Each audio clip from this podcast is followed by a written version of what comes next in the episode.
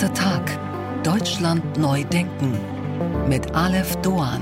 Herzlich willkommen, liebe Hörerinnen und Hörer, zu unserem Audio-Wochenendmagazin. Wie schön, dass Sie dabei sind. Wir wollen heute die Deutsche Bahn um ein wenig mehr Anstand, Stil und Selbstreflexion bitten. Wir empfehlen Ihnen ein Buch, das Ihre Meinung zu Selfies verändern könnte. Und wir schauen in die Sterne.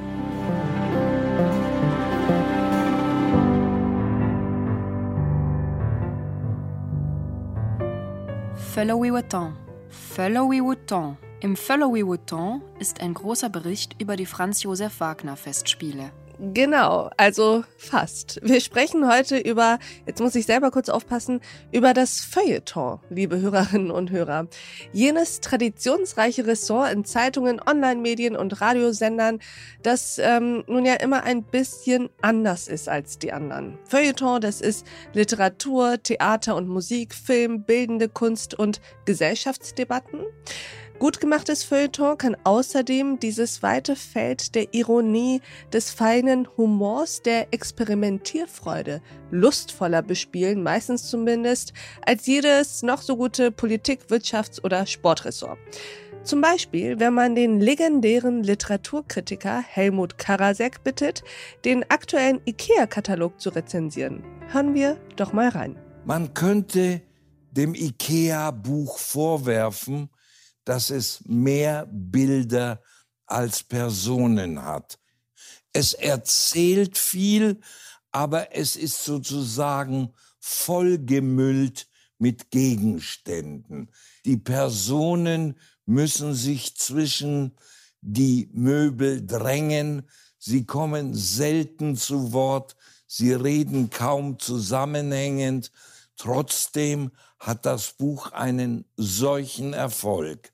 Ich muss gestehen, ich liebe Bücher nicht so sehr, die sich altmodisch aufdringlich mit einem Du an den Leser wenden, die sich sozusagen anrempelnd in sein Leben drängen, um ihm zu sagen, wie er zu schlafen oder nicht zu schlafen hat. Was fehlte dem Buch, wenn es ein schöngeistiger Roman wäre? Die Antwort muss heißen, alles.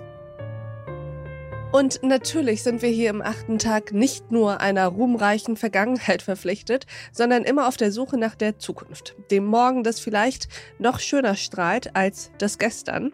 Und wenn es um das Morgen geht, dann sehen wir, dass die neuen sozialen Medien nicht nur Hate Speech, Verkürzung und Verdammnis gebracht haben, sondern auch glorreiche neue Formate, Menschen und auch naja, ich würde sagen, Formen eines postmodernen Feuilleton.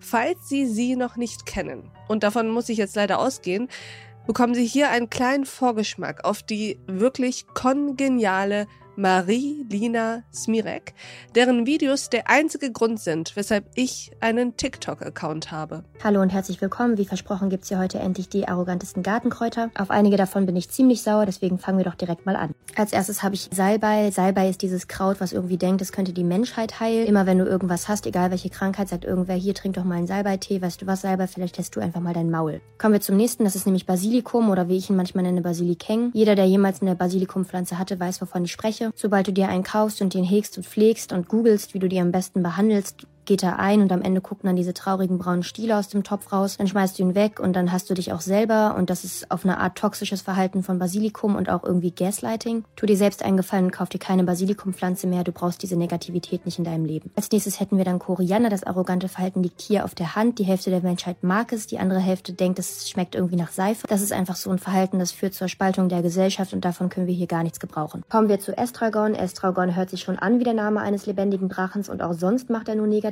auf sich aufmerksam. Dafür, dass Estragon so klingt, als wäre es irgendwie hochgiftig und man müsste im Wald aufpassen, dass kein Hautkontakt zustande kommt, führt er sich ziemlich arrogant auf. Kommen wir also zum letzten, das ist nämlich Lorbeer und Lorbeer wurde tatsächlich von den Römern verwendet und er wird auch nicht müde, das zu betonen. Vor zigtausend Jahren war Lorbeer mal ein Symbol für irgendwelche Siege in Wettkämpfen, bei denen die halbe Menschheit umkam. Darauf ruht sich Lorbeer ziemlich aus. Die Geschichten von damals kennt mittlerweile jeder und jede, auch wenn niemand danach gefragt hat. Ich glaube, hätte es Lorbeer nie gegeben, wäre Cäsar vielleicht noch am Leben. Das klassische Feuilleton. Das ist aber auch für viele ein elitärer Closed Shop. Oft ist es tatsächlich ein negativ besetzter Begriff, dessen Machern ein, ich würde sagen, überheblicher, nebensächlicher oder auch affektierter Gestus unterstellt wird. Laut dem Obermufti des klassischen Journalismus Wolf Schneider sind Feuilleton-Redakteure geradezu stolz darauf, dass ihre Texte nicht für die ganze Bevölkerung verständlich seien. Ihr Feuilleton sei also absichtlich nicht für die Mehrheit gedacht. Jetzt will ich aber wissen, welche Zukunft hat eigentlich das klassische Feuilleton noch in dieser Welt, in der, naja, zum einen die großen Debatten auf Social Media beginnen, die großen Diskursverschiebungen ihren Anfang mit YouTube-Videos oder Twitter-Hashtags nehmen und das Feuilleton kaum mehr Menschen erreicht als ein paar pensionierte Oberstudienräte. Vor allem, wenn die Texte so klingen. Der ringelpiezhafte, ja windelweiche Ton verrät ein Bedürfnis nach einem Einvernehmen, das man mit herkömmlicher Höflichkeit offenbar nicht mehr erzielen zu können glaubt und passt zur im öffentlichen Raum allenthalben zu beobachtenden, parallel zum allgemeinen digitalen Gezanke wachsenden Konfliktscheu. Das liebe Hörerinnen und Hörer, war ein Satz und dieser Satz stammt aus dem Feuilleton der Frankfurter Allgemeinen Zeitung. Und mit wem ließe sich nun trefflicher über die Zukunft des Feuilletons sprechen, als mit einem der Herausgeber der Frankfurter Allgemeinen Zeitung und Verantwortlichen für das Feuilleton. Meine Damen und Herren, Jürgen Kaube. Mein Beruf ist Journalist. Das bin ich jetzt seit 30 Jahren. Eigentlich immer beim selben Arbeitgeber, bei der Frankfurter Allgemeinen Zeitung. Vorher war ich ein bisschen in der Wissenschaft. Ich bin eigentlich von der Ausbildung her ein Volkswirt und bin dann zur Soziologie rübergegangen, habe das an der Universität auch ganz kurz unterrichtet und kam eigentlich über den Wissenschaftsjournalismus in die Zeitung hinein. Das ist so das Berufliche und lebe vorzugsweise in Frankfurt, habe zwei Töchter, weiß nicht, das ist glaube ich so das was zu sagen ist. Lassen Sie uns über Ihren Beruf sprechen, vor allem über ja, das Feld, in dem Sie sich ja jetzt schon sehr, sehr lange bewegen. Nicht nur die Publizistik an und für sich, sondern Ihr spezielles Ressort, das Feuilleton. Welche Rolle, Herr Kaube, spielt das Feuilleton heute eigentlich noch? Na, sagen wir mal, in so einer Welt, in der es völlig unklar ist, was eigentlich einen interessieren sollte, weil die interessanten Sachen aus allen Richtungen kommen, ist ein Ressort ganz günstig, das wenig festgelegt ist. Mhm. Das Feuilleton unterscheidet sich jetzt zunächst mal ja formal von den anderen Ressorts, dass es gar nicht so viele zeitkritische Ereignisse hat. Das Feuilleton muss eigentlich nichts erstmal. Es muss eigentlich relativ wenig. Mhm. Es gibt natürlich bestimmte Dinge. Jetzt, ich weiß nicht, wenn in Bayreuth gesungen wird, dann werden wir das nicht auslassen. Aber es ist erstens nicht zeitkritisch. Es kommt jetzt nicht dringend darauf an, dass wenn am Dienstag gesungen wird, dass das dann am Mittwoch berichtet wird. Das ist bei Sport zum Beispiel, das ist vielleicht das zeitkritischste Ressort ganz anders, aber auch bei Wirtschaft oder wenn die Politik irgendwelche Atemzüge macht, dann müssen die direkt eventuell ja. jetzt in Zeiten des Internets in der halben Stunde danach schon gemeldet werden. Das ist im Feuilleton ein bisschen anders. Die Freiheiten sind relativ groß, auch der Themenwahl, insbesondere weil das Feuilleton ja in den letzten 30, 40 Jahren auch so eine Themenausweitung erfahren hat. Sehen Sie sich eigentlich als Antreiber dessen? dieser Ausweitung der Themenauswahl? Sind Sie ein Modernisierer? Verstehen Sie sich so?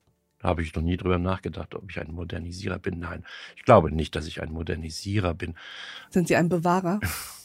Ja, manches lohnt es, für manches lohnt es sich auch, dass man sagt, dass man muss nicht alles gleich über Bord werfen. Und wir haben ja Erfahrungen mit Reformen, auch in der Politik äh, oder in der Wirtschaft, die uns vielleicht ein bisschen zurückhaltender sein lassen sollten gegenüber der, den Euphorien, was man mit Reformen alles erreichen kann. Ich komme aus dem Bildungsbereich. Das wäre ein gutes Beispiel dafür, dass man sich vielleicht die eine oder andere Reform auch mal schenken sollte, äh, weil sie doch ihre Ziele einfach nicht erreicht verlässlich nicht erreicht. Aber in Bezug auf die Zeitung sind das alles viel zu abstrakte Fragen, weil es stellt sich ja alles sehr, sehr konkret. Man wird jetzt Themenausweitung als solche nicht betreiben wollen, sondern man sieht einfach irgendetwas Wichtiges, ob das jetzt die Gentechnik ist oder, oder die Digitalisierung oder äh, die Professionalisierung des Sports oder die Politisierung der Kunst und dann sagt man, ja, äh, haben wir dazu was? Fällt mhm. uns dazu was ein? Das ist ja das entscheidende Kriterium. Man kann ja nicht einfach sagen, nur weil es wichtig ist, machen wir es. Wir müssen es ja gut machen. Es muss ja interessant sein. Es sollte nicht redundant sein. Wir sollten nichts schreiben,